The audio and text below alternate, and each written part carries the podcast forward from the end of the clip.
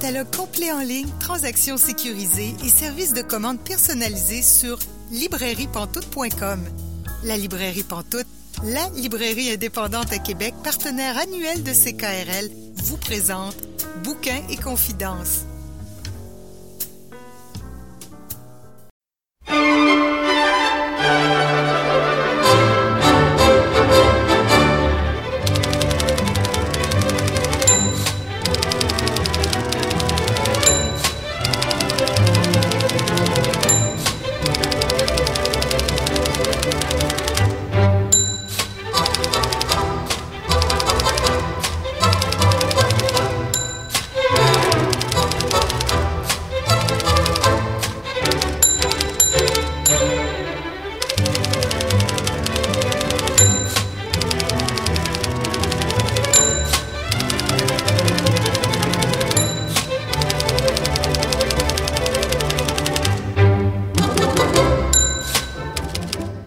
Bonjour et bienvenue à l'émission Bouquin Confidence. Julie Collin pour vous accompagner pour les 90 prochaines minutes.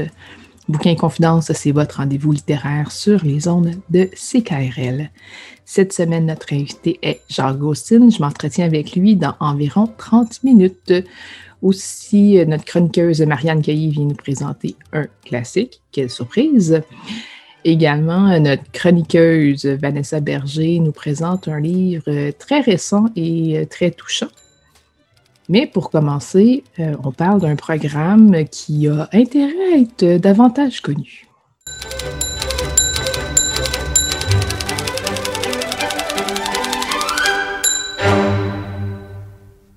Bonjour, Mélika Abdelmoumen. Bonjour, Julie. Je te reçois aujourd'hui parce que tu es présidente de la commission du programme du droit de prêt public. Oui, c'est ça. Bonjour. Allô? Euh, bonjour, euh, Peter Schneider. Bonjour. Euh, je vous reçois aujourd'hui parce que vous êtes gestionnaire du programme du droit de prêt public et secrétaire général de la commission du programme du droit de prêt public. Oui, c'est moi. On peut dire la CDPP, Julie. Oh, non, c'est ça, mais en même temps, pour les gens, euh, c'est ça, c'est, j'essaie d'être plus clair possible, mais euh, donc, euh, merci à vous deux d'être là aujourd'hui. J'aimerais savoir, pour commencer, qu'est-ce que c'est au juste ce, programme du droit de prêt public? Le programme est un des plus larges programmes sous l'égide du Conseil des arts du Canada c'était établi pendant les années 80, c'est-à-dire en 86. C'est un programme qui reconnaît la contribution des auteurs, des traducteurs, des illustrateurs et les autres personnes créatives liées aux livres savants et les livres littéraires qui se trouvent au sein des bibliothèques municipales partout au Canada. Et le programme crée des paiements annuels en reconnaissance de la contribution culturelle et la vie culturelle partout au Canada, en français, en anglais, dans toutes les langues. Et le programme est géré par une commission. C'est un bassin de l'expertise avec les écrivains, les traducteurs, bibliothécaires et éditeurs ensemble dans les deux communautés linguistiques du Canada. Melika est la présidente de la commission maintenant jusqu'à 2022. Donc, c'est un programme qui vise à rémunérer correctement les auteurs et autres personnes créatives dans le domaine euh, euh, du livre, dans, dans, le domaine des livres qui sont admissibles aussi, on, on y mm-hmm. reviendra, mais c'est aussi euh, une façon peut-être de rendre la lecture plus accessible à tous, parce qu'on parle des bibliothèques publiques, donc les bibliothèques qui sont souvent gratuites ou à très faible coût euh, annuel pour les fréquenter, pour emprunter des livres. Donc, c'est vraiment une, une, façon de faire vivre aussi tout l'écosystème du livre. Oui, absolument. Ben, c'est le principe qui est euh, la littérature, la démocratisation de la littérature, pour ainsi dire. C'est que le principe, c'est que la littérature est un bien public auquel tout le monde doit avoir accès, quelle que soit sa situation économique et quel que soit l'endroit où il se trouve au Canada, hein, parce que c'est des bibliothèques qui sont un échantillonnage de partout au Canada, là, qui, est, qui est évalué dans les deux langues officielles. Et euh, tout ça en faisant que quand même, sans empêcher que les auteurs soit rémunéré. C'est-à-dire que donc, le fait que vous ayez accès gratuitement à un livre ne fait pas que les auteurs perdent de l'argent. Ils ont une compensation. Euh, donc, vous ne faites pas de mal aux auteurs et à la littérature. Au contraire, en allant emprunter des livres dans les bibliothèques. Si on en parle euh, maintenant, c'est parce que les, auteurs et autres créateurs euh, admissibles ont jusqu'au 1er mai pour s'inscrire. Comment ça fonctionne au niveau de l'inscription? Ça fonctionne en, façon classique, on dit classique, parce que le processus d'inscription, c'est basé sur le papier et les enveloppes émises par la poste. Euh, c'est une date de cachet de poste de la poste avec une date limite du 1er mai chaque année on a des formulaires disponibles sur nos sites web, euh, c'est dpp.ca. C'est facile de remplir le formulaire avec une signature, avec les ISBN des livres, avec une clame de partage. Par exemple, si un auteur a créé 100% d'un roman, on clame 100%. Une traduction, c'est 50% pour l'auteur, 50% pour le traducteur, la traductrice. Avec deux photocopies de page titre et la page de droit d'auteur. En effet, et, le, paquet sera envoyé à toi pour l'équipe du programme de faire l'analyse de l'admissibilité par genre et de faire les recherches dans les catalogues des bibliothèques pendant l'automne. C'est simple, mais c'est classique parce que c'est basé sur les feuilles imprimées en reste programme hybridisé un peu euh, avec un site web mais avec les pages imprimées et on nécessite euh, les, signatures et les documents envoyés par la poste. Et puis, c'est ça. Et puis, juste parce qu'on en parlait, euh, pour trouver les ISBN sur les livres, et euh, c'est très facile, hein, on disait, Peter, sur les livres papier. je pense que pour les livres numériques, c'est assez facile quand on les achète. Mais pour les livres audio, il y a quelques personnes qui m'ont dit que c'était parfois plus difficile. Et dans ce cas-là, on conseille de contacter l'éditeur des, euh, des, bons conseils parce que dans les documents imprimés, c'est clair, c'est net où, les, les résident sur la page de droit d'auteur, la page titre. Pour les, les choses numérisées comme les audios, l'éditeur savent toujours euh, les ISBN. Et c'est jamais une problématique pour un auteur de faire contact avec leurs éditeurs pour demander mhm. tous les ESPN pour toutes les éditions. C'est ça, euh, il, peut, il, peut, faire ça, oui. Mais de toute façon, sur le site web, il y a toutes sortes d'informations qu'on peut trouver, puis il y a une adresse à laquelle on peut écrire. Puis bon, c'est ça, ce qui est important, c'est qu'après, on fait ça, on envoie ça à l'équipe de Peter et vers le mois de février, vers la mi-février, on reçoit un chèque chaque année, pour tous les livres qui sont inscrits jusqu'à 25 ans, un livre est, on a 5 ans après l'apparition d'un livre pour l'inscrire et c'est bon pendant 25 ans. la durée de vie du livre, de l'édition euh, qu'on inscrit dure 25 ans. Et là, il y a une recherche qui est faite dans le catalogue des bibliothèques, un, échantillonnage qui est étalé sur tout le Canada. Là, Peter pourra peut-être donner des détails. Et en fonction de la présence du livre en bibliothèque, on reçoit des droits. Et c'est super important. Moi, j'aime ça le dire parce que c'est assez euh, particulier. Je pense que c'est même particulier à notre système ici au Canada. C'est pas en fonction du nombre d'emprunts. C'est en fonction de la présence du livre. Donc, si tu as écrit un livre intellectuel ou un livre de poésie ou un livre qui n'est pas un best-seller, c'est pas ceux qui vendent déjà plein de livres qui ont le plus d'argent du droit de république. C'est ceux dont le livre est présent, quel que soit le genre ou le nombre d'emprunts. Donc ça, c'est une autre forme, je trouve, de démocratisation de la littérature. Je trouve c'est important de le dire parce que les auteurs souvent ne le savent pas, ça. Donc, par exemple, quelqu'un qui se dit, je vais, je vais emprunter un livre de poésie, j'ai pas d'argent pour l'acheter, mais ah, ces pauvres poètes, je leur donne pas mon argent. Ben oui, vous les soutenez quand même. Et, de la même façon que n'importe quel auteur dont vous allez emprunter le livre à la bibliothèque. Je suis complètement d'accord avec la, présidente parce que ça, c'est la génie de la commission d'arriver vers un programme basé sur la présence, pas mm. des prêts parce que ça crée une, un aspect de l'équité entre les gens où une recueil poésie a la même force qu'un roman best-seller mm-hmm. pendant une grande période de temps, 25 ans. Et ça touche l'importance de tous les genres littéraires et la richesse d'une une offre culturelle dans les bibliothèques. Et en tant que francophone, juste si je peux ajouter, parce qu'on a, on a, on, a découvert, parce qu'il y a des bibliothèques qui se sont ajoutées, puis qu'il y a des, présences d'auteurs francophones en dehors du Québec. Hein? Peter, dans des bibliothèques, il y a la présence des livres francophones qui est aussi recherchée pour les bibliothèques hors Québec. Donc, pour les francophones vivant hors Québec, comme pour les francophones du Québec, il y a aussi cet aspect-là de la présence de leurs livres à l'extérieur euh, du Québec qui est, qui comptabilisé et qui vaut pour quelque chose dans les droits qui leur sont versés c'est toujours encourageant de, de savoir qu'il reste des collections importantes à l'ouest, à l'Ontario en français, euh, dans les provinces maritimes aussi, et particulièrement les collections de livres jeunesse, pour la mm. jeunesse, pour la relève, euh, et le roman, la fiction, c'est populaire en français partout au Canada. Et il me semble intéressant de trouver les livres, les livres en français au nord, à Nunavut en français. Mm. C'est vrai. C'est des bonnes nouvelles pour les francophones parce que ces temps-ci, c'est une question qui est beaucoup sur la table, Peter, au Québec, mais je pense qu'elle doit toujours être sur la table dans le reste du Canada, mais ça revient ces temps-ci dans l'actualité, la place du français au Québec. Donc, si ça peut apporter un espèce de rayon de soleil dans les mm-hmm. questions que certaines personnes se posent ces temps-ci, c'est que oui, oui, le français est toujours vivant. Et comme tu dis, même au Nunavut, c'est vraiment cool. une bonne nouvelle.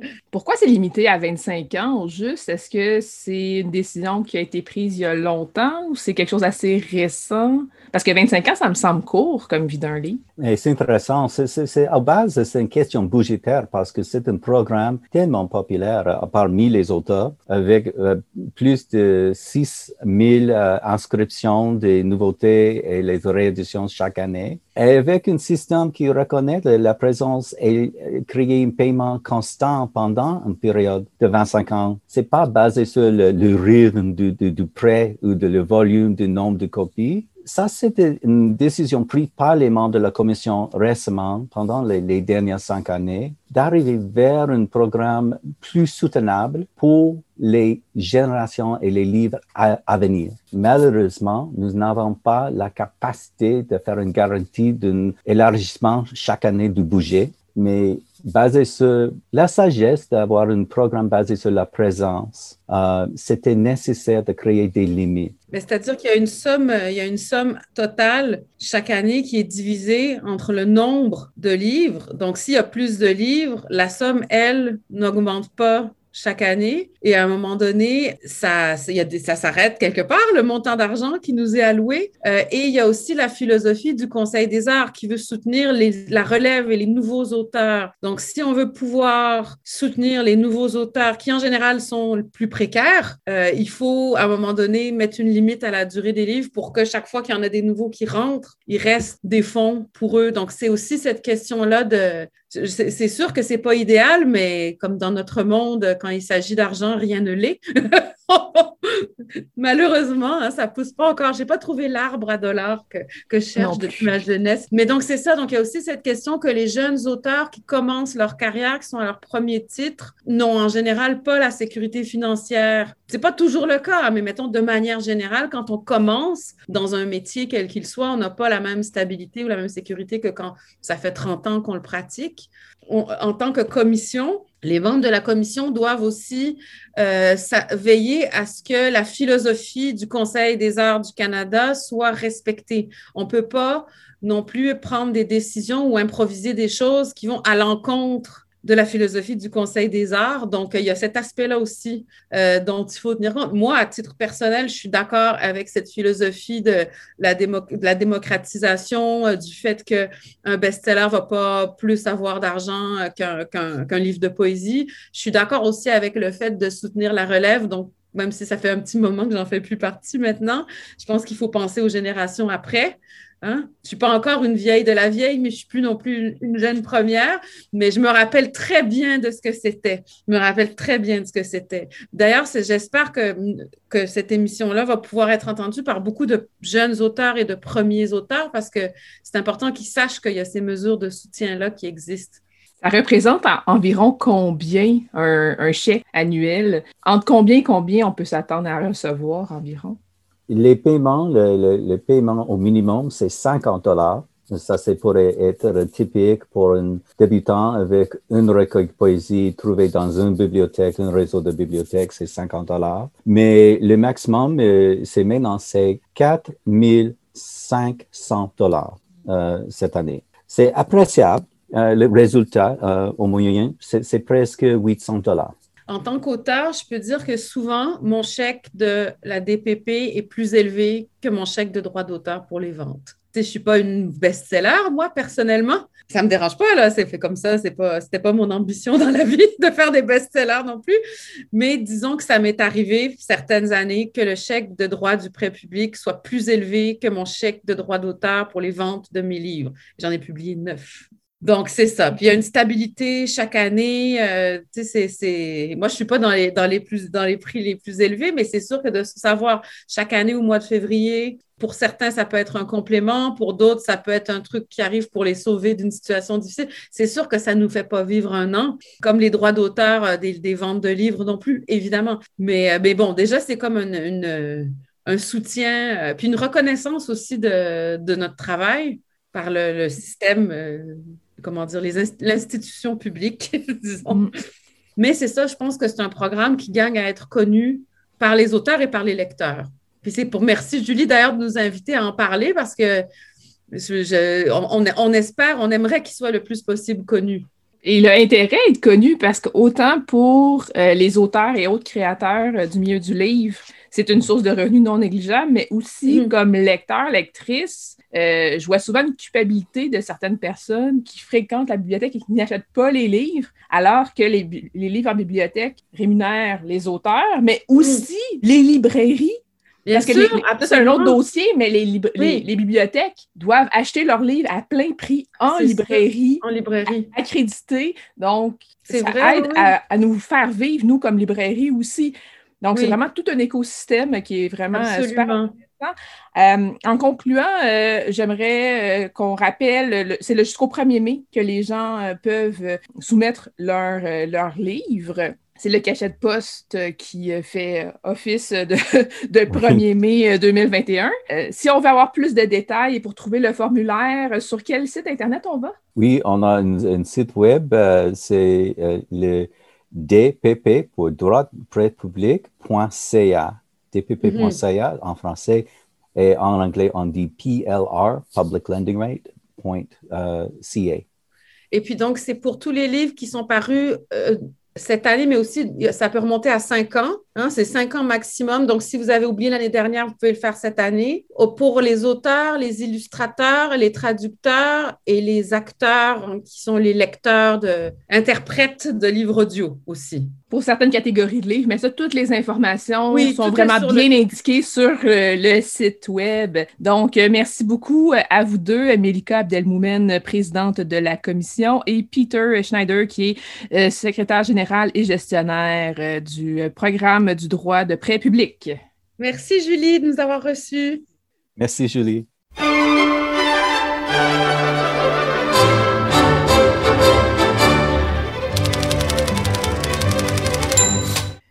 Vous êtes bien Bouquin Confidence, euh, Julie Collin au micro. Je rejoins notre chroniqueuse Vanessa Berger. Bonjour Vanessa. Allô Julie. Cette semaine, tu nous parles d'un livre qui aborde un sujet assez euh, difficile. Oui, cette semaine, j'ai envie de vous parler d'un livre qui s'appelle Lettre à Benjamin. Donc, c'est un livre qui a été écrit par Laurence Leduc Primo, publié à La Peuplade, qui fait des livres tellement magnifiques, tellement parfaits, euh, publié en mars 2021, donc c'est tout récent. Et ce livre-là, qu'est-ce que c'est? C'est un récit. C'est une longue lettre qui est adressée au partenaire de Laurence Leduc Primo, l'auteur, et euh, son partenaire a choisi de s'enlever la vie début 2020. C'est une lettre qu'on dit destinée à quelqu'un qui n'est plus une lettre que l'autrice va présenter en disant, j'ai cette idée de t'écrire une lettre tant qu'à te parler à longueur de journée. Une lettre qui ira, je ne sais pas, on verra. Tu es mort et je ne sais plus vivre et je me demande ce que t'avoir accompagné si loin, si longtemps, jusqu'au seuil de la mort m'aura appris. Donc, d'emblée, c'est un récit qui est touchant. Euh, ça plonge loin dans l'intimité, dans le quotidien partagé avec quelqu'un qu'on aime et qui se bat contre soi-même. Puis, je me souviens quand j'ai vu l'annonce de la sortie de ce livre-là, la deuxième chose à laquelle j'ai pensé, c'est ce livre-là, il est important. Juste après, c'est sûr que je vais brailler. Finalement, euh, j'étais pas si pire. Mais Je pensais proche. Euh, donc, la lettre, c'est une longue lettre en plusieurs parties qui explore des souvenirs d'eux dans ce cocon-là, mais aussi, dans le fond, la réaction des gens qui, qui, vont être en contact avec ça, donc par briques, qui vont, qui vont réaliser l'ampleur de, ce qu'ils découvrent, parce que, veux, veux pas, c'est quand même ça se passe entre eux, mais ils vont pas, vont pas présenter ça forcément comme ça à leurs amis. Donc, les gens qui rentrent dans leur cocon, qui découvrent ça, font comme Oh, je pensais pas que c'était, c'était de, cette mesure-là. Euh, vu le sujet, vu mes lectures antécédentes sur, sur euh, des récits, ben, des, des, livres qui traitent du suicide, puis des expériences de vie peut-être que j'ai, je m'attendais à une lettre de blâme, de reproche, où il y a beaucoup de questionnements. Mais l'angle est vraiment différent. Ben, pas vraiment, mais l'angle est différent de ce que je m'attendais à découvrir habituellement, puis là je dis habituellement avec de très grands guillemets quand on parle de, ce sujet-là, on, s'attend à une lettre à l'absent pour comprendre, chercher du sens, pourquoi tu as fait ça, je ne comprends pas, j'aimerais comprendre qu'est-ce qui t'a mené à ça. Mais ici, au fil du récit, on voit jusqu'où Laurence l'a accompagnée dans la dépression, tellement loin, tellement longtemps que ce geste-là qui est posé n'est pas une surprise, c'est pas moins bouleversant, c'est pas moins choquant, mais c'est pas complètement inattendu. Donc, on n'est pas forcément dans la recherche de pourquoi tu as fait ça. C'est vraiment, on va explorer autre chose. Dans Lettre à Benjamin, donc Laurence Leduc Primo va explorer sa lutte à, lui, oui, sa descente aux enfers, mais aussi, je pense, surtout sa lutte à elle, tandis qu'elle l'accompagne de son mieux, qu'elle veut l'aider, mais qu'elle est complètement à bout de ressources. Euh, donc, on est à la fois dans les souvenirs, mais aussi dans le après où on la sent minimiser sa propre douleur parce que mais c'est quoi la souffrance qu'on ressent comparée à celle de quelqu'un qui s'est rendu à s'enlever la vie.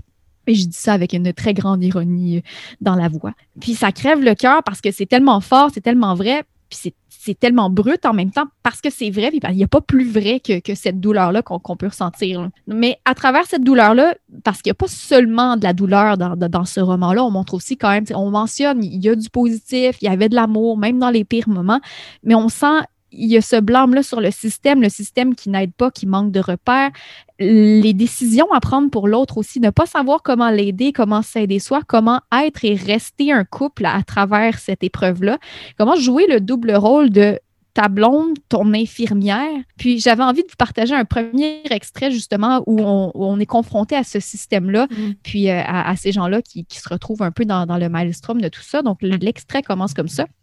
Je suis intelligente, tu l'étais aussi, nous sommes très lettrés. Et l'hôpital était un dédale insurmontable. Pire en plus quand on ne va pas bien, et pourquoi on serait là sinon? J'ai fini par apprendre un peu, mais c'était absolument terrible d'être là, assise à côté de toi, à te contredire, à me dire qu'il faudrait que je te contredise parce que ce que tu dis n'est pas vrai. Me sentir comme ta mère ou une personne d'autorité devant toi qui bullshit parce que c'est la seule dignité qu'il te reste.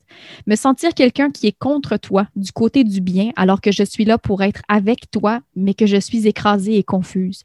Devant la psychiatre qui comprend fuck all à rien et qui parle de te trouver des objectifs, d'améliorer le quotidien et peut-être qu'on pourrait ajuster la médication.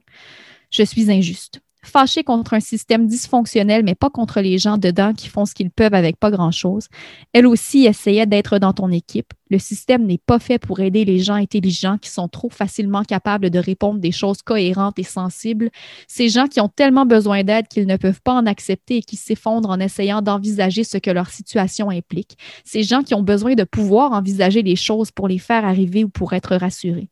Parce que toi, contrairement à peut-être d'autres, tu voyais l'ampleur du désastre et, je suppose, tu anticipais tout l'impossible que serait de remonter la pente. Ou peut-être tu percevais la prégnance de l'absence en toi, en ce monde, et tu étais absolument terrorisé. Je trouve que cet extrait-là démontre bien la dualité de son rôle auprès de lui, euh, de, vouloir l'aider, mais de sentir que pour l'aider, il faut qu'elle aille un peu contre lui. je ne peux pas imaginer qu'est-ce que ça représente justement cette idée-là de ne pas vouloir le laisser seul, mais il y a aussi il y a une partie d'elle qui a besoin de respirer aussi, d'être une personne à, part entière. Puis ça vient avec une culpabilité, comme je disais, que je ne peux pas imaginer de voir que elle, son esprit qui se réveille sans souvenir des derniers mois, tellement c'est tellement c'est lourd à porter, puis ne pas se donner le droit de porter ça en se disant ben moi j'ai pas le droit d'aller pas bien parce que lui il va, va vraiment pas bien, il prend ce, ce rôle-là dans notre couple c'est vraiment, euh, c'est vraiment, euh, je ne vais pas dire intéressant à voir, mais c'est un point de vue qui est, qui, est spécial, puis je trouve que, que c'est, intéressant de se pencher pour voir ça, mais pas souhaitable. Euh, sinon, ben, d'un autre côté, il y a la culpabilité d'aller mieux aussi parce que, je veux dire, une fois que, cet événement s'est produit, euh, il, faut quand même qu'elle réussisse à passer à autre chose, mais passer à autre chose, ça vient avec oublier. Puis à travers ça, il y a toute la question de c'est quoi, c'est quoi son rôle dans la succession des événements, c'est quoi sa part de culpabilité dans l'exacerbation de la faille. Est-ce qu'on est qu'on est qu'on veut essayer d'aller mieux, mais là, en allant mieux, ben là, on laisse les souvenirs partir. C'est vraiment, c'est vraiment, euh, c'est vraiment un paradoxe euh, qui n'est pas évident. Puis justement, sur cet aspect-là qui tourne autour de la culpabilité, il y a un autre extrait que je voulais vraiment vous partager et je vais y aller. Donc, il y a ce paradoxe avec la vie, ma vie, que plus je penche du côté de la retrouver, plus je penche aussi du côté où je t'oublie, où je te laisse mourir encore une fois. Chaque fois que j'ai l'impression de gagner un peu de vie, j'ai l'impression de te perdre encore un peu. Une autre fois, comme dans un putain de mythe grec. Catch 22 à répétition. Malgré que tu sois mort, tu es toujours à perdre. Ta perte potentielle est infinie. Tu peux mourir et mourir et mourir encore le lendemain, mais le contraire n'est pas vrai. Quand je perds un morceau de vie, tu ne reviens pas. Vivre, ça veut dire te tuer, te laisser être mort. Si j'arrivais à écrire au plus près du vrai, sans détour, peut-être même sans phrase, encore plus près que ce que je fais là, j'ai peur que ça me secourait au-delà du supportable. Faire des phrases pseudo-correctes garde une distance entre moi, toi et tout ce qui menace de me tuer dedans cet espace-là, mais qui a aussi besoin d'être exploré. Parce qu'il y a un danger très grand aussi à ne pas dire. Donc, cette lettre-là a un peu un, aspect thérapeutique, si on veut, quoique je ne pense pas que c'est le but de la chose. Je pense qu'on écrit parce qu'on en a besoin. Mais je trouve que le suicide, comme les difficultés psychologiques, c'est beaucoup des sujets dont on ne parle pas. Quand on parle du danger de ne pas dire, mais on n'en parle pas, on n'aborde pas ces sujets-là pour rester dans le beau, dans le doux, dans la censure pour le bien des gens, entre guillemets, pour ne pas donner d'idées. Mais pour reprendre ces mots en faisant ça, renoncer à la possibilité de souffrir violemment ressemble plus pour moi, pour l'instant, à abdiquer une partie de la vie, cette partie où vivre peut faire mal, très mal, mais peut aussi ressembler à quelque chose qui permet de toucher à plusieurs couches d'existence. Donc, je pense qu'il y a une importance à aborder ça. Puis c'est aussi pour ça que j'ai choisi d'en parler aujourd'hui à la radio. C'est vraiment quelque chose qui est, important pour moi. Puis je dis, abordez-le, parlez-en, parce que la douleur existe, parce que la solitude existe, parce que la détresse existe de toute manière et que les repères manquent, et que les livres sont des bouées qui portent ce qu'on ne sait pas toujours formuler.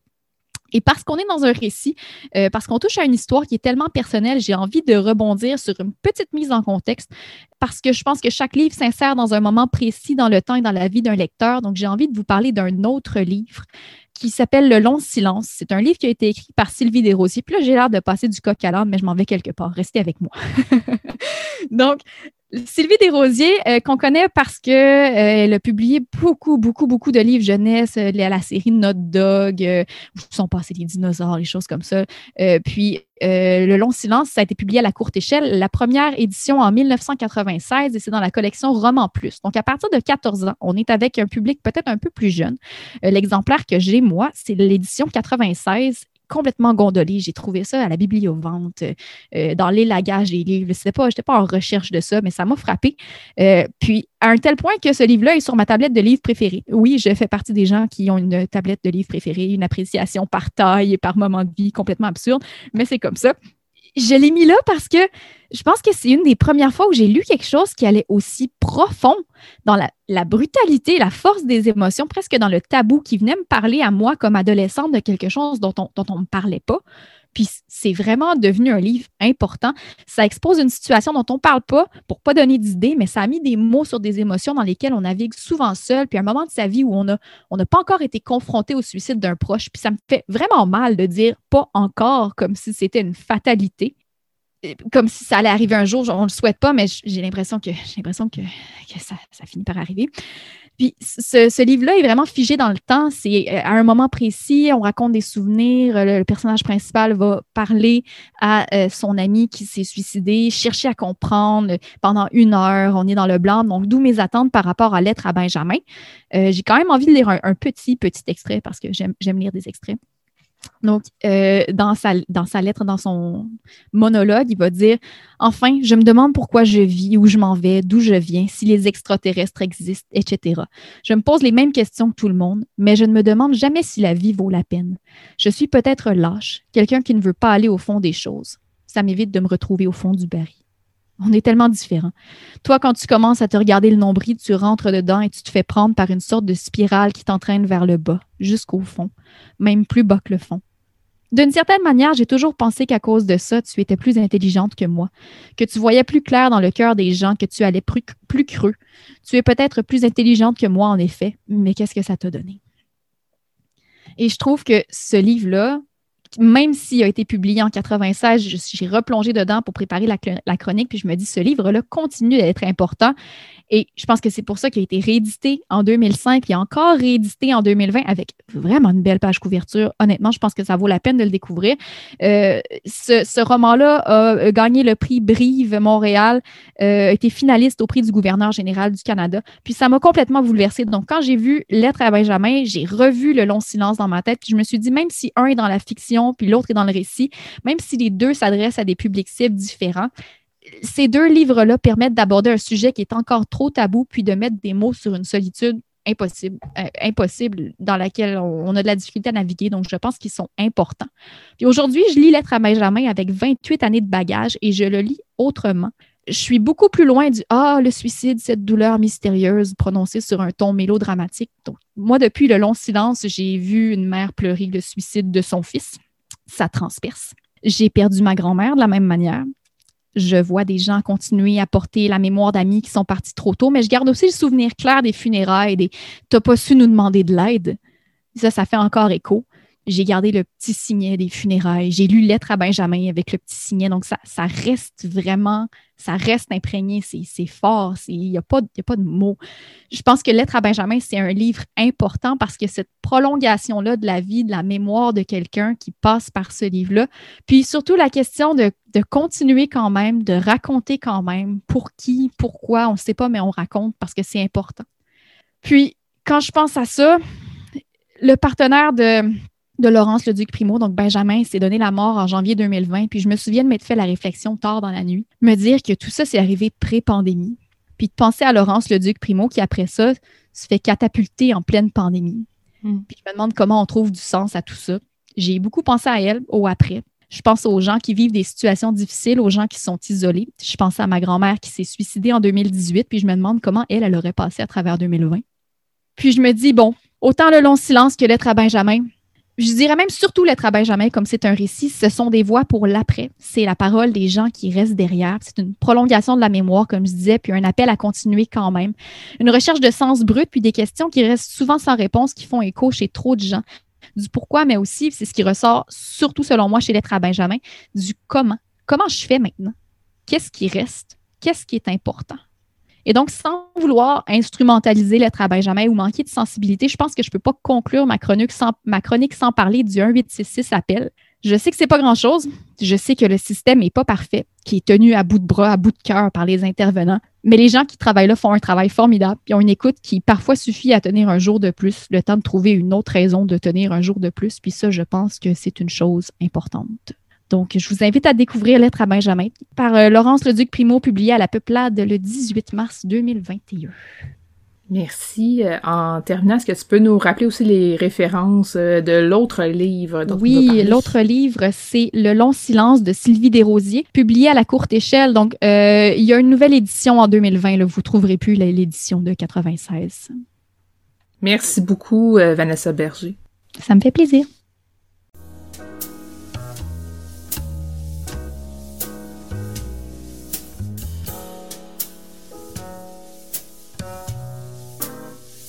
Catalogue complet en ligne, transactions sécurisées et services de commande personnalisés sur librairiepantoute.com.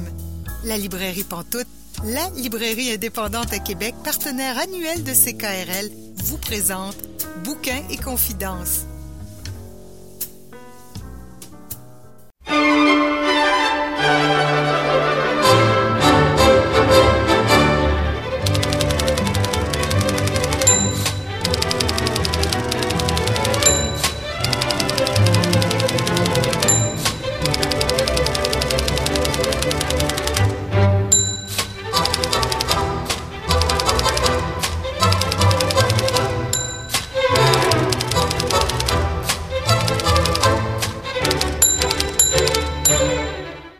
Vous êtes bien à Bouquin et Confidence, euh, Julie Collin au micro. Et là, je rejoins notre invité de la semaine, Jean Gaustine. Bonjour. Bonjour, Julie. Vous êtes un auteur, un illustrateur vraiment euh, connu depuis plusieurs décennies. Si je ne m'abuse, Le Petit Débrouillard, ça date de 1981. c'est exact. Donc, on va discuter euh, ensemble de presque l'ensemble de votre carrière, parce qu'évidemment, une demi-heure, ça va vite. On n'a pas le temps de parler de tout, tout, tout. Mais au départ, vous, vous êtes diplômé en géologie. Qu'est-ce qui vous amène à faire de l'illustration? J'ai toujours aimé l'illustration, j'ai toujours aimé le dessin. Euh, quand j'étais petit, euh, euh, mon père était un bon dessinateur, et toujours un bon dessinateur. donc, il m'a montré des trucs. Et puis, c'est un peu comme, comme la musique. Hein. On tombe dedans quand on est petit. Je suis très mauvais musicien, mais mais donc, euh, oui, j'ai toujours eu un attrait pour le dessin. Et puis, il y a quelque chose de fabuleux, c'est qu'auprès de, ses camarades, quand on est bon en dessin, ça, ça, intéresse ses amis, etc. Et il y a une chose qui est très drôle, c'est que tout le monde fait du dessin. Tous les enfants font du dessin jusqu'à l'âge de 7 ans, 8 ans, puis après ça, il y a d'autres intérêts qui se manifestent. J'étais bon en dessin, j'aimais ça. Et je me souviens que euh, à l'école, euh, un directeur d'école est venu à un moment donné à poser la question à tout le monde, qu'est-ce que vous voulez faire comme métier plus tard? Et mes amis Sylvain euh, Robidoux disait euh, Moi, je veux devenir joueur de hockey. Jean Poirier disait Moi, je veux devenir policier. Moi, j'ai dit Je veux devenir dessinateur. Ah, il m'a dit Dessinateur de, technique, dessinateur, ça, c'est un bon métier. Je dis Non, dessinateur de, d'illustration, de, de bande dessinée. Et il m'a dit Ah, tu ne mettras pas de beurre sur ton pain. Et ça m'a traumatisé dans un certain sens. J'ai dit, bon, il faut que j'aie un plan B parce que je ne veux pas devenir pauvre. Et puis, j'ai toujours aimé les sciences, et donc euh, la botanique, l'astronomie, tout ça. J'ai choisi la géologie euh, par hasard parce que, bon, j'ai un oncle qui était géologue et qui m'avait amené à un moment donné faire une excursion sur un terrain. On avait ramassé des fossiles, trouvé ça merveilleux. Et donc, j'ai étudié là-dedans et je suis devenu géologue. Et euh, le hasard m'a ramené au dessin c'est euh, un ami à moi qui était, qui était ingénieur géologue et qui a travaillé pour un éditeur qui cherchait quelqu'un pour faire des dessins euh, pour le petit débrouillard. Et c'est comme ça que l'aventure a commencé. Voilà. Comment vous les avez imaginés, ces personnages-là? Comment ça s'est euh, installé dans votre tête? Est-ce que vous avez eu une première idée, puis après ça, ça s'est développé ou c'est devenu très clair euh, rapidement? Oui, ben en fait, c'est dans les, les débrouillards sont nés euh, avec un petit livre d'expérience qui s'appelait Le Petit débrouillard. C'était un livre de 66 expériences et c'était pas de la bande dessinée, c'était simplement une expérience avec, avec des personnages. Et donc, j'ai créé ces personnages-là. Ils sont huit maintenant. À l'époque, ils étaient cinq. Et donc, c'était un petit livre d'expérience et c'était censé se terminer avec ce livre-là qui était publié à Québec Science Éditeur. Et ça, ça a tellement bien marché que Félix Maltais, qui était à l'origine du, projet, a dit Jean que euh, on lance on lance un magazine et donc euh, il y avait des expériences. J'ai commencé à faire des bandes dessinées et c'est comme ça que c'est né. Et les personnages, en fait, comment ils sont nés ces personnages-là pour le premier livre d'expérience? Eh bien, j'ai regardé autour de moi euh, ça me prenait des personnages qui avaient 8 ans, 9 ans. Et j'ai pigé parmi mes amis. Alors, j'avais un copain, qui, qui, Robert, qui adorait le hockey. Euh, je faisais beaucoup de montagnes, beaucoup d'escalade à l'époque. Et euh, Kim, c'était quelqu'un qui, qui, adore faire de, de, de l'alpinisme, la montagne. Caro, c'est plutôt une écolo végétarienne. Simon, c'est un peu moins, le dessinateur, un peu l'artiste. Euh, Mathieu, c'est celui qui, est un, qui veut toujours faire du fric un petit peu. Euh, on a toujours un copain comme ça qui part des patentes à gosses et puis des petits commerces, des choses comme ça. Et puis, euh, il, y a, Van, Van, qui l'inventeur, qui s'est greffé par après. C'est vraiment de l'observation autour de moi, oui. Et ça, ça a bien collé. Ça n'a pas été une torture d'inventer ces personnages c'est venu tout à fait naturellement. Et puis, bon, ben, 40 ans après, ils sont encore là. Et d'ailleurs, je fais un grand saut dans le temps. On retournera après un peu dans le passé. Mais il y a eu Sa grenouille qui est sortie en 2019, qui est certains, justement, certaines des, petites BD qui ont été publiées au fil du temps dans, la revue. Euh, donc, ça aussi, c'est vraiment chouette. comment vous avez fait pour sélectionner celles qui se retrouveraient dans ce livre-là? C'est une bonne question. C'est en fait. Euh, euh, Maxime Bélanger, qui, euh, qui est à l'édition euh, à Bayard, qui, les a plus ou moins sélectionnés parce que je lui ai donné le paquet de, de, centaines de BD et, qui a regardé ça. Puis bon, ben, à un moment donné aussi, bon, ben, j'aime bien avoir le regard, parce que quand on fait un livre, bon, il faut en sélectionner, je ne sais pas, 50, 60. Et là, bon, ben, il faut que ce soit assez équilibré. On peut pas avoir. Et ces petites bandes dessinées-là, dans sa grenouille, bande dessinée de Beppo, ben, il touche à toutes sortes de choses. Euh, et en général, comme c'est publié dans le magazine des débrouillards, eh il y en a une par mois de ces petites bandes dessinées-là qui ont rapport avec euh, la, conjoncture du moment. Alors, par exemple, si c'est en février, je parlais de la Saint-Valentin, euh, en décembre, sûrement de Noël, des cadeaux, et bon, ça va tourner autour de ça. Mais c'est toujours le regard de Beppo, un peu, qui est un peu frondeur aussi.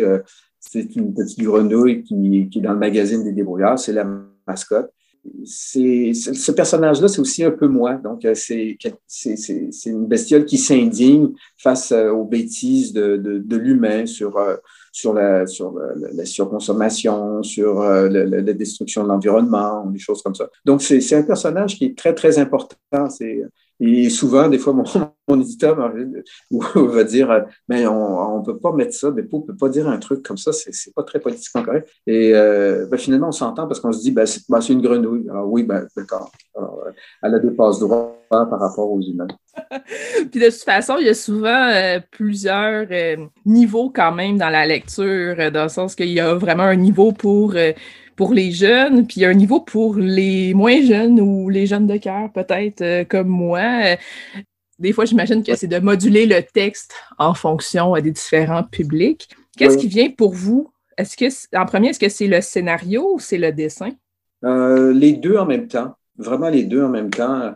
Quand je, travaille sur une bande dessinée, mettons par exemple le Van l'inventaire, ou si je travaille sur les, les débrouillards, eh bien, je vais, euh, je vais noter certaines idées.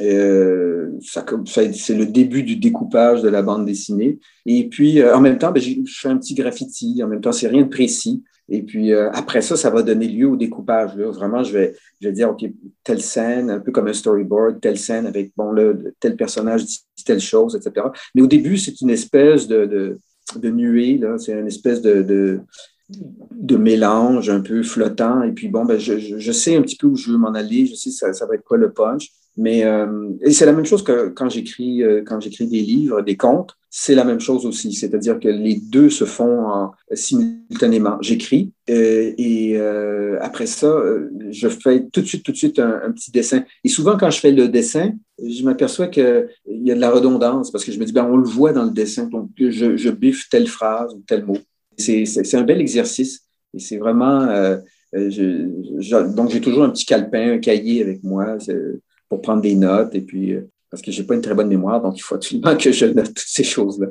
Je fais un saut dans le temps. On s'en va en 2013 avec Le Petit Tabarnak. Pouvez-vous m'en parler, s'il vous plaît? Ben, c'est mon premier compte. Euh, j'avais 55 euh, ans, la première fois que, j'ai sauté là-dedans. Et, donc, euh, j'ai décidé de... Donc, j'étais dans la soupe des débrouillards, du, magazine des débrouillards, qui, qui est une équipe vraiment formidable. Euh, je suis comme un poisson dans l'eau là-dedans parce que ça parle de science, de vulgarisation scientifique et j'ai trouvé mon bonheur là-dedans. C'est-à-dire que j'aime la géologie, bien sûr, j'ai travaillé là-dedans, mais ce que j'aime, c'est toutes les sciences. J'aime la botanique, j'aime l'astronomie. Et puis, je suis vraiment à l'aise. J'ai travaillé pour l'agence Science Presse, pour Québec Science. Donc, je, je continue à travailler pour euh, Quatre Temps, le magazine du Jardin botanique. Donc, j'aime la vulgarisation. Euh, j'aime parler de géologie, mais j'aime quand quelqu'un me prend la main, puis on marche dans une forêt, puis quelqu'un est capable de me parler des champignons, des fougères. Je trouve ça extraordinaire, comme quelqu'un qui vous montre le ciel puis qui vous parle des étoiles. C'est magique. Et bien, le, rôle de ces magazines-là, en particulier les débrouillards, les, les explorateurs, euh, c'est la même chose. J'ai travaillé pendant des années donc, en vulgarisation scientifique, mais je racontais des histoires à mes enfants. Euh, je suis un très, très bon conteur. Ceci dit, en toute modestie, c'est mon père qui m'a transmis ça. Quand il me racontait des histoires de Tintin, il prenait les voix. C'est extraordinaire. Euh, alors que d'autres personnes vont raconter des histoires à leurs enfants, puis au bout de deux pages, ils vont se mettre à bailler, puis ils n'ont pas le temps non plus. Non, raconter une histoire, c'est une pièce de théâtre. Et donc, j'avais ces histoires que je racontais dans l'auto à mes enfants, etc. Et donc, euh, c'était dans ma tête ou dans mes carnets. J'ai décidé à un moment donné d'aller voir la pastèque puis de leur proposer cette histoire-là du petit tabarnak. Et, euh, c'est un peu moi aussi, parce que quand j'étais petit, je m'étais dit, oh, jamais je vais sacrer. Oh non, c'est pas possible. Parce que je, mes copains sacraient tout, le monde autour de moi. Mais j'ai bien changé parce qu'à l'occasion, quand c'est bien senti, un bon sacre, euh, c'est le, signe qu'on est un bon Québécois. Et donc, euh, j'avais cette histoire-là. Je suis allé voir la pastèque et puis je leur dit, ben, Voilà, est-ce que ça vous intéresse? Ils m'ont dit oui, mais Jacques, il faut que tu saches qu'on rentrera jamais dans les écoles avec ce titre-là. Et, et, donc, parce que, en fait, c'est l'histoire d'un petit garçon qui cherche qu'est-ce que c'est que le mot tabarnak. Il a entendu son père dire ça. il va voir ses copains. Ses copains disent Ben voyons donc, tu sais très bien, c'est un juron, c'est un blasphème. Il dit Oui, oui, oui, je sais, je, sais qu'il ne faut pas dire ce mot-là, mais, euh, mais c'est quoi? Et là, chacun des amis, personne ne sait. Donc, chacun arrive avec une explication différente. Il y en a qui pense que c'est un monstre du Moyen-Âge qui dévorait les enfants. L'autre qui pense que c'est une maladie mortelle dont il ne faut pas prononcer le mot. Donc, chacun arrive avec une explication. Et c'est un peu le cas aujourd'hui quand tout jeune euh, Québécois sacre et sait qu'est-ce que c'est, mais on ne sait pas ce que c'est parce qu'on n'a pas été élevé dans la culture religieuse comme je l'ai été. Ben, on allait à l'église toutes les semaines. Et donc, le tabernacle, la petite armoire, bon, quand on le découvre, on, dit, on est surpris, on dit Ah, c'est ça. Et, de façon assez surprenante, j'ai été invité dans beaucoup d'écoles pour parler de tabernacle parce que euh, euh, il y a des professeurs qui étaient qui, qui, parlaient du sacré, qui parlaient du, euh, du, religieux, l'importance du religieux au, Québec dans, dans, dans, les années passées. Et aujourd'hui, ils sont confrontés à une classe d'enfants, par exemple, qui n'ont pas été élevés de façon religieuse ou qui viennent d'ailleurs, par exemple. Et, et, donc, pourquoi il y a autant d'églises à Montréal ou à Québec? Et puis bon, ben il y a une explication à ça. Donc, euh, on m'invitait, puis euh, on, parlait du petit tabarnak. Et euh, au début, ça fait rire la classe, c'est sûr et certain. Et quand on se met à parler avec les enfants, ben, ils sont capables de comprendre qu'est-ce que c'est qu'un juron. Et d'ailleurs, il y a une image dans le petit tabarnak, le petit garçon court pour rejoindre ses amis, il passe devant une librairie. Et dans la vitrine de la librairie, j'ai fait exprès pour mettre toutes sortes de livres avec des, des mots un peu litigieux, un peu étranges, un peu qui devraient être des jurons. Je pense à, Mafia, Auschwitz, Hitler, Staline, Mao, Verdun, la bataille de Verdun. Alors donc, ça, ça devrait être des mots quand on se cogne le petit orteil sur un meuble la nuit. C'est ça qu'on devrait dire plutôt que petite armoire dans laquelle on met deux vases sacrés. Alors, c'est né comme ça. Et bon, donc, ça, a été le premier, le premier livre que j'ai illustré à la pastel. Pouvez-vous m'expliquer comment est venue l'idée?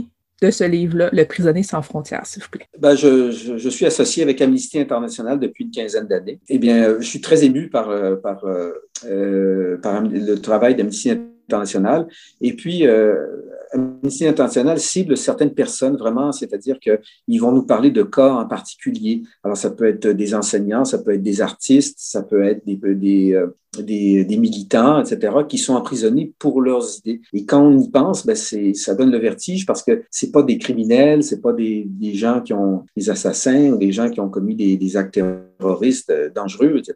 Non, c'est des gens qui, simplement pour leurs idées, pour avoir confronté les dictatures ou, euh, ou, certaines institutions, ben, sont, en, sont emprisonnés ou, euh, ou martyrisés. Ben, des fois, ça, ça m'empêche carrément de dormir. Et donc, naturellement, ben, je collabore avec cet organisme-là avec, avec enthousiasme. Et il y a un événement qui se passe tous les mois de décembre, la première semaine de décembre, ça s'appelle le marathon d'écriture. Et donc, à travers le monde, c'est un événement qui, rassemble les gens. On peut écrire un mot, faire un petit dessin. Et c'est là qu'on voit aussi, euh, donc, on, nous montre des cas de, telle femme ou tel homme qui est emprisonné dans des pays. Ça peut être en Iran, ça peut être en Chine, en Russie, au Mexique. Euh, des fois, c'est assez surprenant dans certains pays parce que c'est des, des, des, gens qui se sont battus, euh, des syndicalistes, par exemple, pour améliorer les conditions de, de, vie des ouvriers, des choses comme ça. Alors, ils sont jetés en prison et puis des fois, ils sont oubliés. Alors, des fois, le fait de mettre le spotlight sur ces gens-là, ben, ça, secoue les puces aux, euh, aux, dirigeants de certains pays. Ils disent, ben oui, c'est vrai, on a complètement oublié, on l'a mis en prison, qu'est-ce que c'est que cette histoire-là? Donc, euh,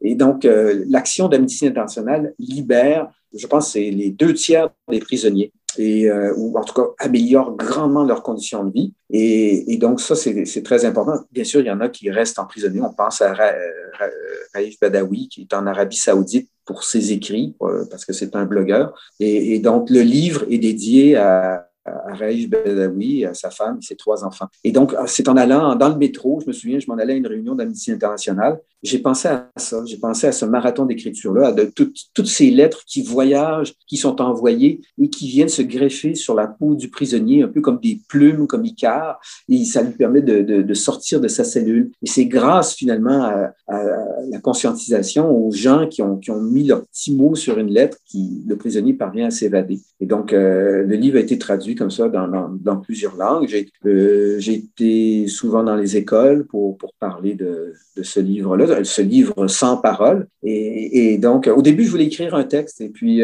mon éditeur m'a dit Ah, ben tiens, on va essayer le tour de force de, réaliser le livre sans, sans mots, sans, sans rien dire. Et les, images, les dessins sont assez éloquents. On pas besoin de et quand je vais dans des écoles, euh, souvent il y a des enseignants, des enseignantes qui sont, euh, qui vont expliquer, qui vont parler. Les enfants découvrent ça, et puis les enfants ne euh, tolèrent pas l'injustice aussi. Et pour eux, c'est quelque chose de terrible de voir que pour tes idées, que tu puisses pas débattre, qu'on met fin au débat en t'emprisonnant, en te muselant de cette façon-là.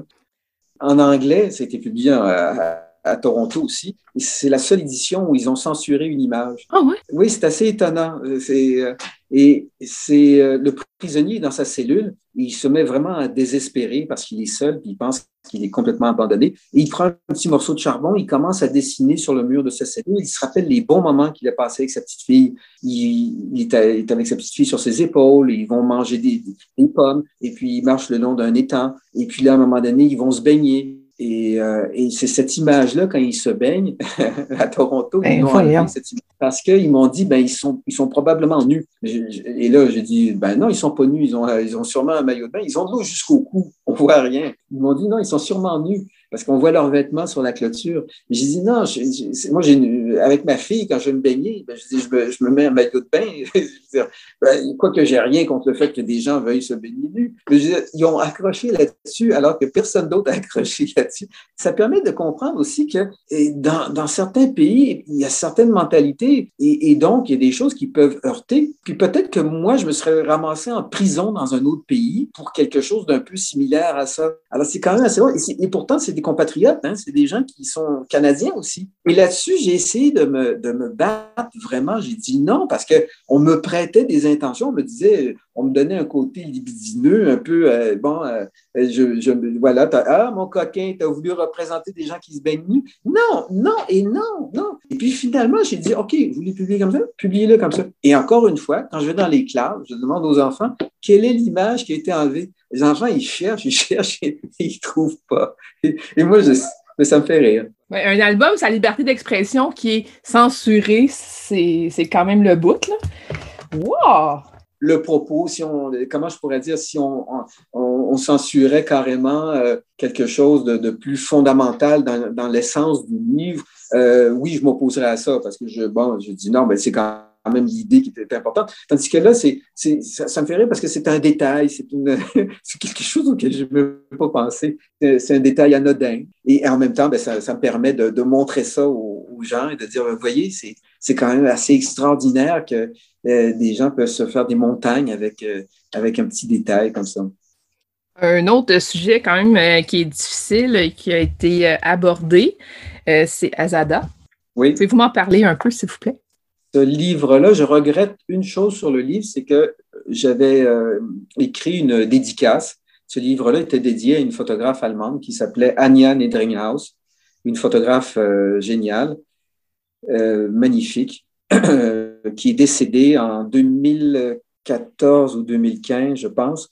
Et c'est une photographe qui, qui allait dans des zones sensibles, des zones de combat et, et c'était pas une photographe de guerre qui allait euh, photographier les soldats euh, sur le champ de bataille, des choses comme ça.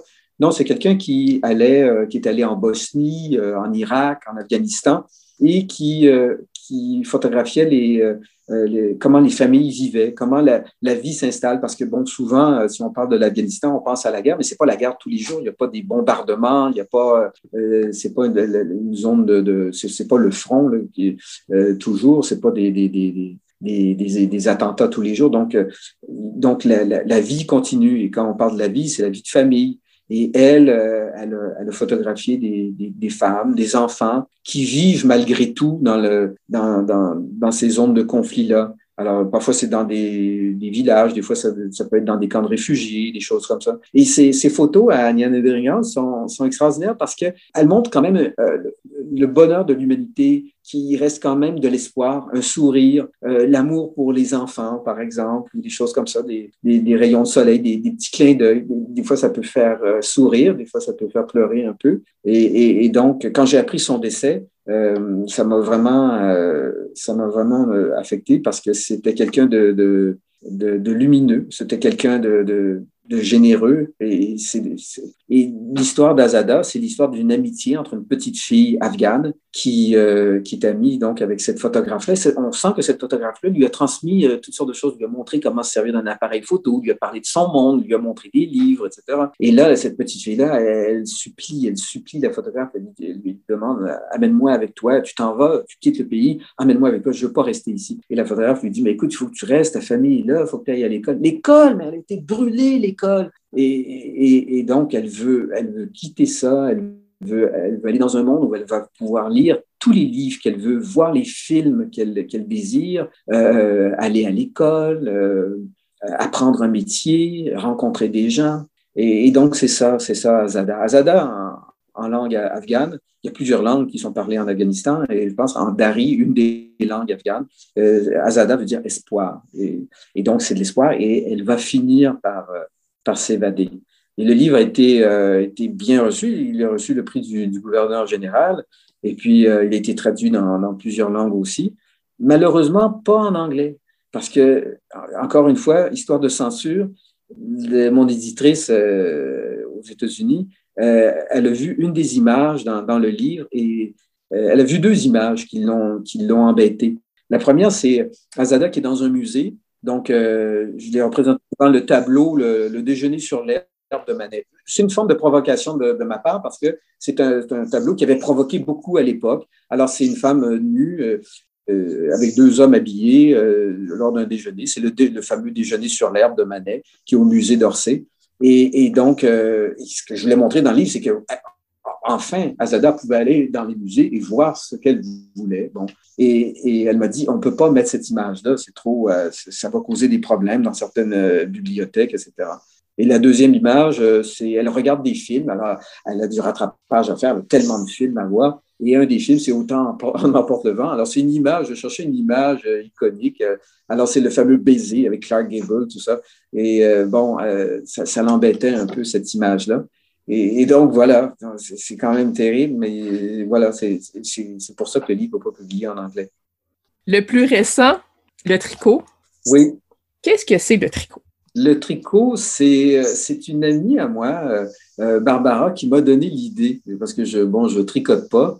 Et euh, Barbara, c'est une, très bonne tricoteuse. Et c'est elle qui m'a carrément donné l'idée de, de, cette histoire d'une grand-mère qui est une fabuleuse tricoteuse et qui, qui a une petite fille qui s'appelle Madeleine. Et elle va expliquer à sa, à sa petite fille euh, comment elle en est venue à faire du, tricot. Et là-dessus, ben, j'ai greffé euh, l'histoire de ma mère qui, elle, euh, euh ma mère était bretonne et puis euh, elle, elle, vivait sur une ferme et elle gardait les vaches. Et puis elle s'ennuyait en gardant les vaches. Et, et ma grand-mère, un jour, est arrivée avec un tas de, tricots, de vieux tricots à ma mère, il a dit, ben, puisque tu t'ennuies à garder les vaches, ben, détricote. Alors, euh, parce qu'à l'époque, on jetait pas les vieilles mitaines, les vieilles trucs, etc. Ben, on gardait ça, on détricotait, puis on retricotait avec la Donc, ma mère a commencé à détricoter, puis elle a appris à tricoter. Au début, c'était extrêmement euh, difficile. Et donc, dans mon histoire, la grand-mère, euh, Léa, c'est elle qui, qui, tricote et qui, qui montre son premier tricot. Et c'est ça, c'est un très, très long tricot. Et elle, elle tricotait avec des vieilles laines qu'elle récupérait. Et avec des laines nouvelles aussi, parce que quand il y avait des projets, par exemple, on faisait euh, un châle pour le mariage de tante Thérèse, ou bien on faisait un tricot euh, bien chaud pour l'oncle Henri qui s'en allait à la guerre, bon, ben, elle récupérait les restants de laine de ces ouvrages-là. Et puis là, elle a, concocté un, immense tricot très, très, très long, un très long foulard. Et elle donne ce foulard-là à Madeleine.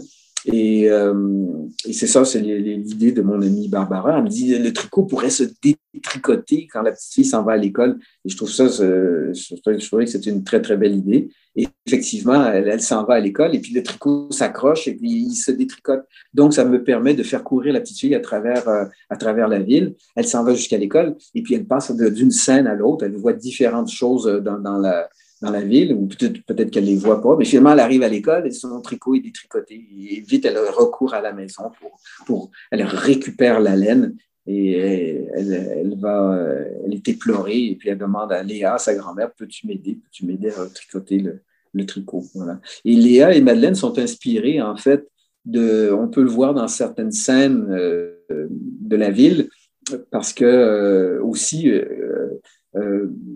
comment je pourrais dire, il y a, des, certains petits clins d'œil, comme par exemple, euh, Léa, qui, euh, le bout qui est rouge dans le tricot, par exemple, ben, c'est un, c'est un, chandail qui a, qui a, été tricoté, c'est, c'est des restants de laine d'un chandail qui a été tricoté pour, euh, pour son frère Michel, qui est un militant de gauche, un militant communiste. Et donc, ça me permet de plugger la grève de l'amiante en 1949. les les enfants ne connaissent pas ça, mais on voit le militant avec son chandail, et puis il y a un bâton, puis il y a le chandail qui est accroché après le chandail rouge, comme ça, qui est accroché après le.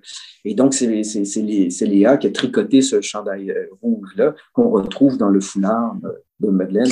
Et, euh, et donc, euh, j'aime bien plugger des, des, des, petits clins d'œil comme ça. Et donc, pour revenir au nom de Léa, ben, j'ai été inspiré par Léa Robach, qui était une très grande militante, qui a, qui, a, défendu les, les ouvrières à partir des années 20, des années 30.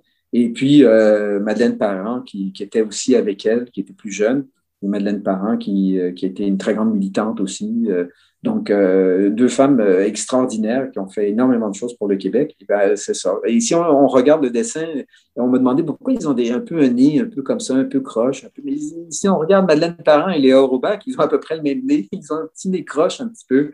Alors, les, personnages, les effets euh, à, l'image de ces, ces femmes-là. Ben, merci beaucoup, euh, Jean Gaustin, de nous avoir rencontrés euh, cette semaine. Merci de m'avoir invité. C'est vraiment très chouette.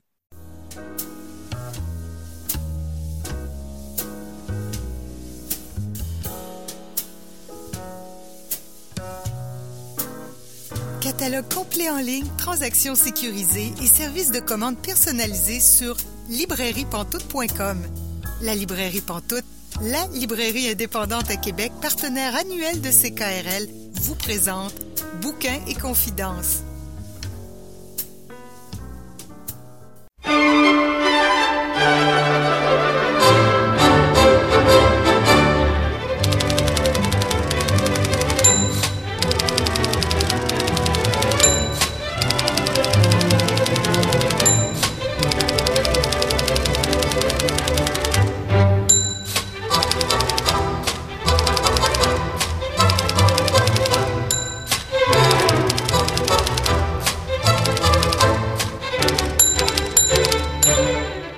Vous êtes bien Bouquin Confidence, Julie Collin au micro. Et là, je rejoins notre chroniqueuse Marianne Caillé. Bonjour Marianne.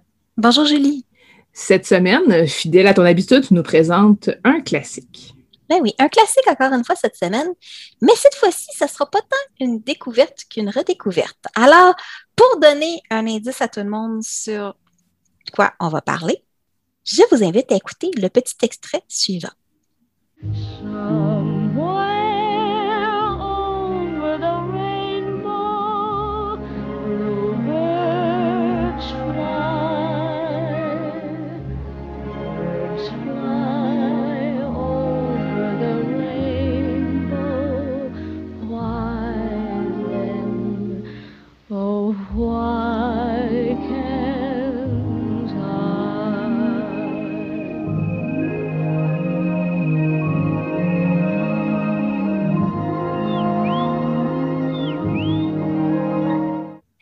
Alors, Julie, est-ce que tu as deviné?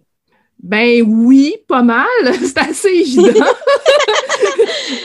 Quelle meilleure personne pour nous chanter Somewhere Over the Rainbow que la grande Judy Garland, qui a chanté cette chanson-là dans le film très célèbre de 1939, Le Magicien d'Oz. C'est notre sujet cette semaine. On va parler du Magicien d'Oz.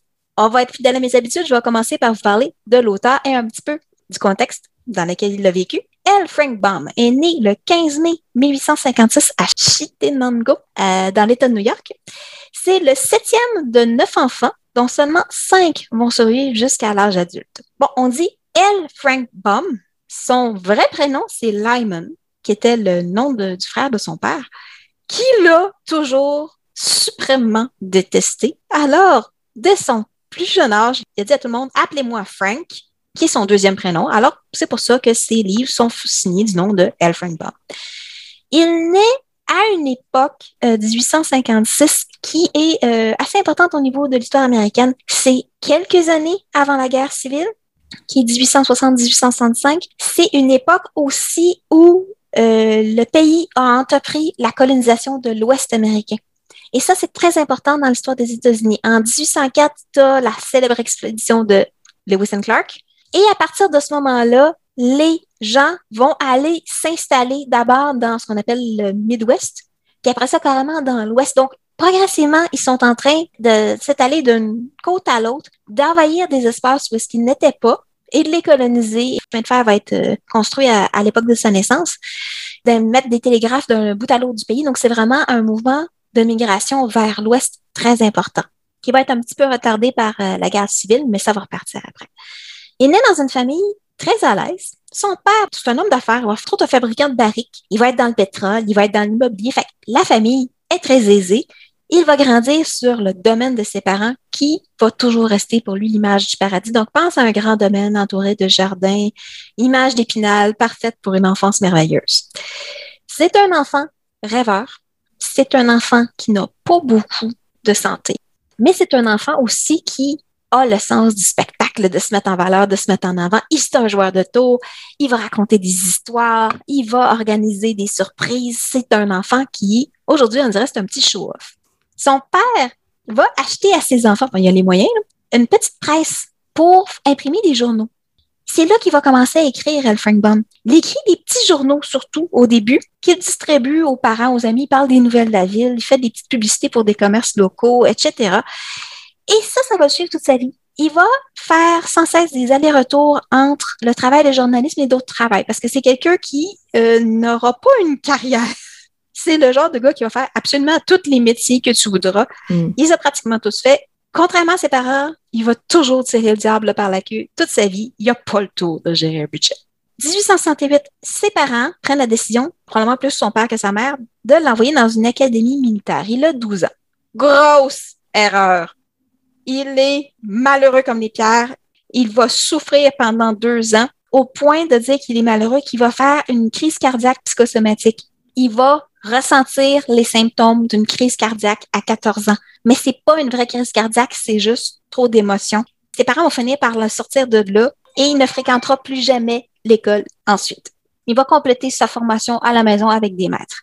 Jeune adulte, c'est le gars qui organise euh, plein de choses dans son voisinage. Il fait des soirées à Noël particulières, donc il se cache en arrière de rideau pour décorer le sapin. C'est lui qui fait les, feux d'artifice pour toute la ville euh, au 4 juillet. Il va découvrir que c'est ce qui le passionne, c'est de mettre en spectacle, d'attirer les gens qui voient des choses. Et ça va développer sa grande passion dans la vie, qui va toujours être le théâtre. Ça va être sa grande passion, mais aussi la source de pas mal tous ses problèmes financiers, parce que le théâtre, même à l'époque, c'est pas l'endroit ce que ça rapporte le plus. Mais pour le restant de sa vie, il va écrire, jouer, enseigner, produire du théâtre. Il va même à une époque en posséder un parce que ses parents vont lui donner un coup de main financier. Problème, il avait un théâtre qui fonctionnait bien, il faisait jouer des pièces. Son théâtre, pendant que lui est parti en tournée, son théâtre va brûler. Donc, tout le théâtre, ou presque, de Elfringbaum, on ne le connaît pas parce qu'il s'est perdu, malheureusement. En 1882, il va se marier avec Maud Gage. Bon, Maud Gage, moi, ce qui m'intéresse, c'est sa mère, beaucoup dans l'histoire. Elle est la fille de Matilda Jocelyn Gage, qui est l'une des plus grandes leaders féministes et chef de file du mouvement des suffragettes à la fin du 19e siècle. C'est une femme qui a juste elle-même, là, elle a une vie absolument fascinante, qui a écrit beaucoup de choses. Elle, Frank Bond, va se euh, marier avec sa fille. La belle-mère, elle regarde ce gars-là arriver, qui est un acteur de théâtre, qui a pas beaucoup d'argent, qui n'a pas l'air d'être super stable, qui est très rêveur. Elle regarde sa fille, elle dit es sûr ou pas sûr? sa fille a dit non, non, c'est lui. Que sa mère va finir par dire, fidèle à ses convictions féministes, ah ben fais donc ce que tu veux. Alors elle va se marier. Mais la belle-mère, euh, Mathilda, va vivre avec eux pendant de nombreuses années. Je vais juste faire remarquer, Dorothy, dans le Magicien d'Oz, est une petite fille qui est très indépendante, qui est très forte et qui se laisse pas compter tant de choses que ça. Hmm, d'où est-ce que ça peut venir? Quand on connaît sa belle-mère? Hmm. Maud Gage ça va être une bénédiction dans sa vie. C'est une femme qui est beaucoup plus terre à terre que Elfringbaum. Donc, elle va l'encadrer, le soutenir et surtout, elle va y mettre des limites, entre autres au niveau du budget. Il y a une histoire savoureuse. C'est elle qui tenait les cordons de la bourse et une fois, il a ramené une boîte de beignes à la maison alors que ce n'était pas prévu dans le budget. Elle l'a engueulé pour l'avoir ramené tellement qu'il n'a pas osé manger les beignes. Ils sont restés sur la table et ils ont moisi. Alors là, au bout d'un certain temps, El Frank Baum, il a fait comme ben, qu'est-ce qu'on fait? Ben, il a décidé de prendre la boîte de beignets et essayer d'aller l'enterrer en douce dans le jardin. Elle a retrouvé la boîte, l'a remis sur la table et dit, tu vas les acheter, tu vas les manger. L'histoire ne dit pas s'il l'a fait, mais ça donne une idée de la force de caractère de sa femme. Il va avoir quatre garçons. Maud va toujours regretter de ne pas avoir eu de fille. En 1888, on parle encore de la période de la colonisation de l'Ouest américain. Ils vont partir s'installer au Dakota du Sud, essentiellement pour les opportunités que ça peut leur apporter d'aller vivre là. Ils vont ouvrir un espèce de petit magasin général qui va faire faillite parce que ben Frank Baum, ben, il, sait pas gérer de l'argent, fait qu'il fait crédit à tout le monde. Et il va fonder un journal, le Aberdeen Saturday Pioneer, qui va l'amener à voyager un petit peu dans tout euh, l'Ouest. Entre autres, il va passer une seule journée dans sa vie au Kansas. Pourtant, magicien d'Oz, ça part au Kansas. Là, on va parler d'un petit point que j'ai été très surprise, mais que je ne peux pas passer sous silence. Je savais très bien qu'en euh, me donnant le merveilleux mandat d'explorer les classiques de la littérature, à un moment donné ou à un autre, j'allais tomber sur quelque chose qui ne correspond plus du tout aux valeurs d'aujourd'hui. Même dans le cas de L. Frank Baum, je peux dire que ça n'a aucune époque sa place. J'en parle parce que je crois que c'est important. En 1890, la colonisation de l'Ouest américain s'est presque complétée, mais ça s'est fait énormément sur le dos des peuples des Premières Nations. Depuis plus que 60 ans, ils sont euh, déplacés de force, ils sont victimes d'épidémies, quand ils ne sont pas tout simplement massacrés.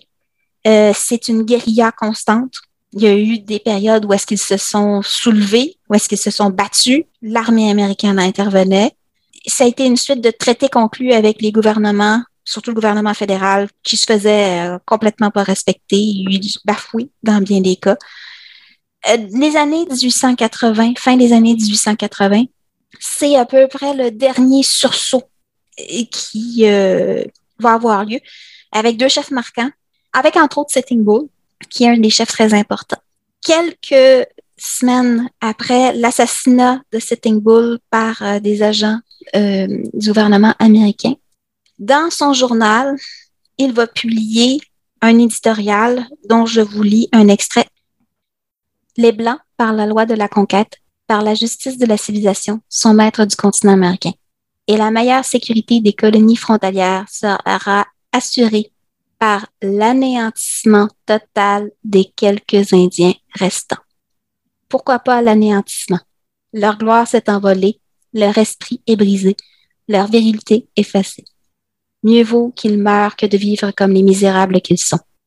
L'histoire oublierait ces derniers êtres méprisables et parlerait, dans les âges ultérieurs, de la gloire de ces grands rois de la forêt et de la plaine que Cooper aimait jusqu'à l'héroïsme.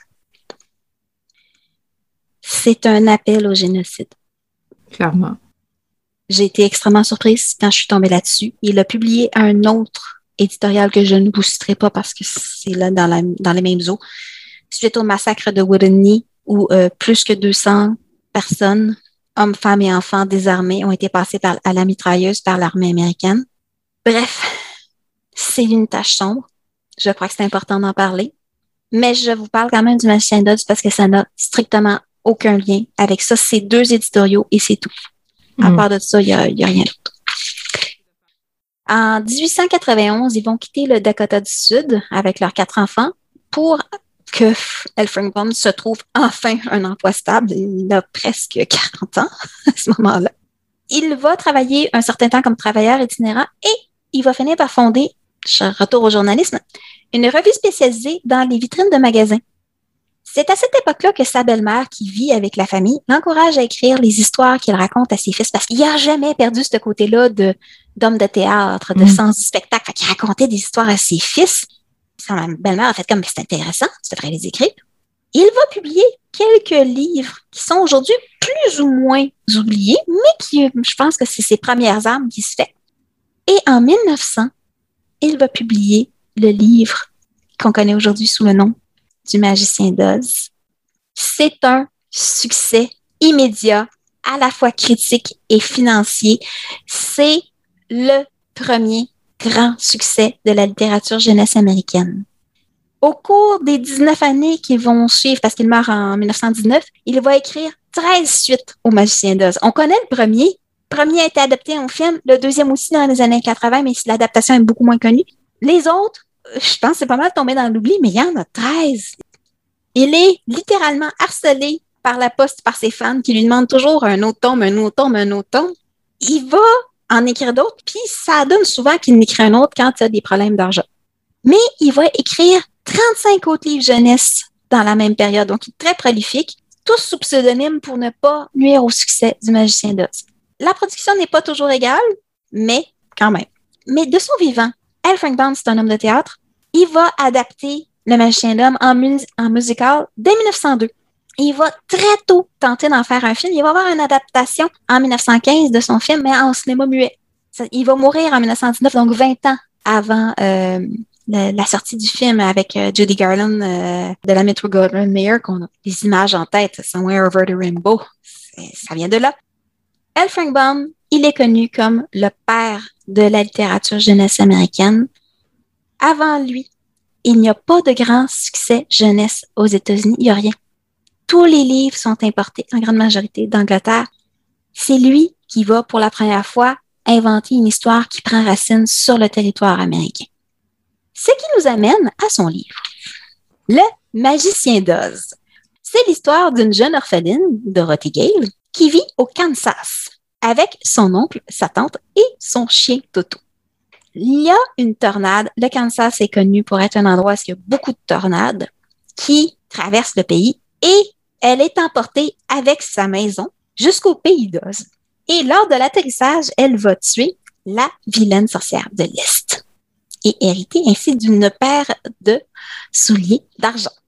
On lui dit pour retourner au Kansas, parce que ça va toujours être sa première priorité, tu dois aller voir le magicien d'Oz qui vit dans la cité d'Émeraude au bout de la route de Briques Jaune. Donc, Dorothy part avec Toto, qui va être toujours avec elle.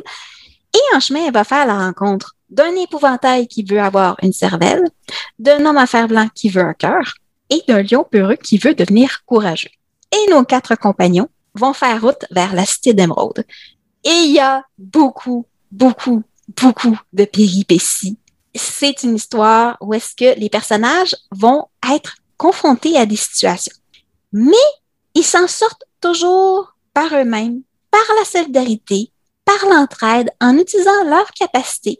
Il y a très peu d'interventions magiques euh, ou d'une personnalité qui serait supérieure, qui viendrait sauver tout le monde. Il n'y a pas ça dans le Magicien d'Oz. Et il y a aussi, tous les personnages sont jugés selon leurs actions. Donc, s'il y a quelqu'un qui est méchant, c'est parce qu'il a fait de méchantes choses. S'il y a quelqu'un qui est bon, c'est parce qu'il a fait de bonnes choses. Il n'y a pas d'autre raison. Il n'y a pas de, de bon ou de méchant par nature. Dorothy, c'est un personnage féminin qui est très actif. Donc, c'est une petite fille, elle a 12 ans dans l'histoire. Elle prend des décisions. Elle ne se laisse pas compter d'histoire par les autres personnes. Elle peut faire confiance. Elle prend des actions pour aider ses amis et ses amis vont l'aider. Donc, c'est un petit personnage féminin qui est très intéressant. En passant, pourquoi une petite fille? Il y a l'influence de la belle-mère de Elfringbaum. Il y a aussi, je l'ai mentionné plus tôt, la femme de Elfringbaum, Maud Gage, avait toujours voulu avoir une fille. Mm. Et pourquoi Dorothy? Il y a deux raisons principales. Elfringbaum et sa femme Maud ont une nièce qui va malheureusement mourir très jeune, mais que Maud adorait, qui s'appelait Dorothy. Alors, c'est un hommage à une petite fille réelle. Dernière des choses, le magicien d'Oz, contrairement à la majorité de la littérature jeunesse de l'époque, ne comporte pas de morale à la fin qui nous dirait Ah, voici, faites ci ou faites pas ça. Pas du tout. Il y a un message. Ce que vous voulez le plus au monde est plus proche de vous que vous ne le pensez. Je vais vous lire deux petits extraits du Magicien d'Oz qui sont au tout début du livre. Si vous avez des enfants, c'est un livre qui se lit extrêmement bien à voix haute. Donc, histoire le soir avant de s'endormir, c'est un parfait pour ça. Le premier extrait, c'est le moment où Dorothy se fait enlever par la tornade. Tante M laissa là sa vaisselle et vint à la porte de la maison. Au premier coup d'œil, elle perçut l'imminence du danger. Vite, Dorothée! cria-t-elle. Cours te mettre à l'abri! Toto s'échappa des bras de Dorothée et alla se cacher sous le lit. La petite fille se précipita pour la rattraper. Tante M, très effrayée, ouvrit la trappe et descendit par l'échelle dans le petit trou sombre. Dorothée finit par s'emparer de Toto et se préparer à suivre sa tante. Elle avait parcouru la moitié du chemin car le vent émit un bruit terrible. Puis, la maison se mit à vibrer si fort que Dorothée perdit l'équilibre et se retrouva assise par terre. Il se passa alors une chose étrange. La maison tourna sur elle-même deux ou trois fois et s'éleva lentement dans les airs. Dorothée eut l'impression d'être à bord d'une montgolfière. Et voilà comment Dorothée part pour le pays d'Oz. Le deuxième extrait, juste pour placer un petit peu dans l'histoire, Dorothée discute avec la gentille sorcière du Nord. Dorothée allait poser une autre question, mais juste à ce moment-là, les croquignons, qui étaient demeurés sans rien dire aux côtés de Dorothée et de la sorcière, poussèrent un cri et montrèrent du doigt l'angle de la maison où la vilaine sorcière avait été allongée. Qu'y a-t-il? demanda la petite femme. Elle suivit des yeux la direction qu'il désignait et se mit à rire. Les pieds de la sorcière s'étaient complètement évaporés. Il ne restait plus que les souliers d'argent. Elle était tellement vieille, expliqua la sorcière du Nord, que le soleil l'a rapidement desséchée on ne la reverra plus. Mais les souliers d'argent sont désormais à toi. Elle se pencha, ramassa les souliers et, après les avoir secoués pour en ôter la poussière, l'étendit à Dorothée. La sorcière de l'Est était fière de ses souliers d'argent, intervint l'un des croquignons. Ils sont enchantés, mais nous n'avons pas pu savoir de quel enchantement il s'agissait. Alors, magicien d'Oz, je peux pas ne pas conclure sans glisser un petit mot sur euh, l'adaptation du film de 1939, qui est une adaptation relativement libre. Ils ont coupé beaucoup, ils ont rajouté beaucoup de choses. Mais bon, pour l'avoir revu récemment dans le cadre de cette chronique, c'est un excellent film. Même encore aujourd'hui, j'ai été surprise. Ça reste d'une étonnante modernité. Je trouve même que les effets spéciaux avaient très bien vieilli. C'est un, une bonne adaptation. On peut le regarder. Je vous recommanderais aussi l'autre adaptation qui a été faite de Oz, le monde extraordinaire, qui date des années 80 avec une toute autre actrice qui raconte le livre suivant de la série des Oz, qui personnellement reste un de mon film préféré qui se passe au pays d'Oz. OK, rien de moins. Est-ce que tu as lu d'autres livres à part le premier? C'est difficile de trouver les autres. Le, le Magicien d'Oz reste le livre le plus facile à trouver de Al Baum. Si on est capable de trouver les autres, ça va être dans des éditions qui regroupent tous les tomes. J'ai pas rien trouvé euh, de disponible. Euh, moi, la traduction que j'ai lue, c'est celle euh, qui a été publiée chez Librio. Donc en format qui se vend à 3,95 au Canada. La traduction est de très bonne qualité. Moi, c'est celle que je recommande, mais toutes les éditions sont faciles à trouver. On ne lit que le premier, mais je crois que le meilleur restant le premier, on peut se contenter de ne lire que celui. Parfait. Merci beaucoup, Marianne Caillé. Merci beaucoup, Julie.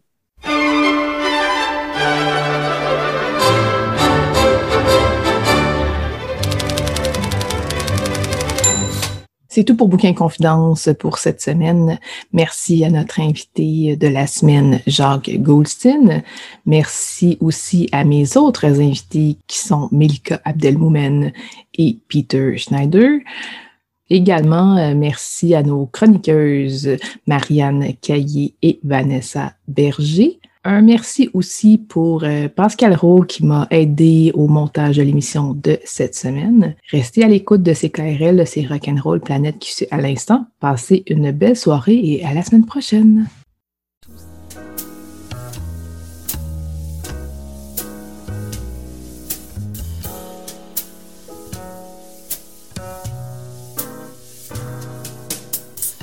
La librairie Pantoute, la librairie indépendante à Québec, partenaire annuel de CKRL, vous a présenté Bouquins et Confidences.